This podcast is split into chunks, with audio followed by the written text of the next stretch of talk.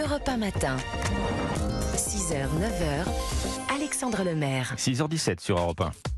L'inno- L'innovation avec Anissé Mbida. Bonjour Anissé. Bonjour Alexandre. Elles ne seront sans doute pas très utiles ces jours-ci, mais on a réussi à créer des routes naturellement anti-gel. Alors déjà, euh, qu'est-ce que ça veut dire, euh, Anissé? Est-ce que ça veut dire que la neige et le verglas vont y fondre automatiquement? Exactement. Et vous imaginez tout l'intérêt pour la sécurité. Il n'y a plus de glissade, plus de voitures bloquées, plus besoin de s'arracher les cheveux pour mettre des chaînes ou mettre des chaussettes. La route va réagir exactement comme si elle était salée en permanence. Et en fait, le secret, c'est un nouvel asphalte, un nouvel enrobé, comme on dit, qui a été créé par des chercheurs de l'université Hebei en Chine.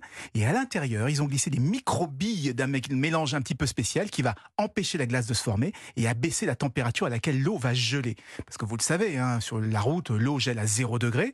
Quand elle est salée, c'est un petit peu moins, hein, moins 1 ou moins 2 degrés. Mais avec ce nouveau mélange, on ne verra pas le moindre cristaux de glace avant moins 7 Ah oui. degrés. Donc ça laisse quand même pas mal de marge dans la plupart des régions françaises. Ouais. Est-ce que ça a déjà été testé euh, dans les conditions réelles? Oui, oui. D'ailleurs, bah, c'est comme ça qu'ils ont réussi à déterminer la limite. Dans leur étude, ils ont pris des photos à moins 6 degrés. Et vraiment, elles sont impressionnantes. On voit un côté de la route plein de neige euh, sur du bitume classique et l'autre complètement déneigé grâce à ce nouvel asphalte. Alors évidemment, s'il fait très froid, euh, les flocons vont finir par tenir, mais au moins, ça fait gagner du temps avant d'envoyer des engins de, de déneigement. Enfin, ça sera beaucoup plus doux pour les infrastructures et pour l'environnement, parce qu'il faut savoir que le sel accélère la corrosion, il attaque les bas de caisse des voitures, et en plus, il fait gonfler le béton.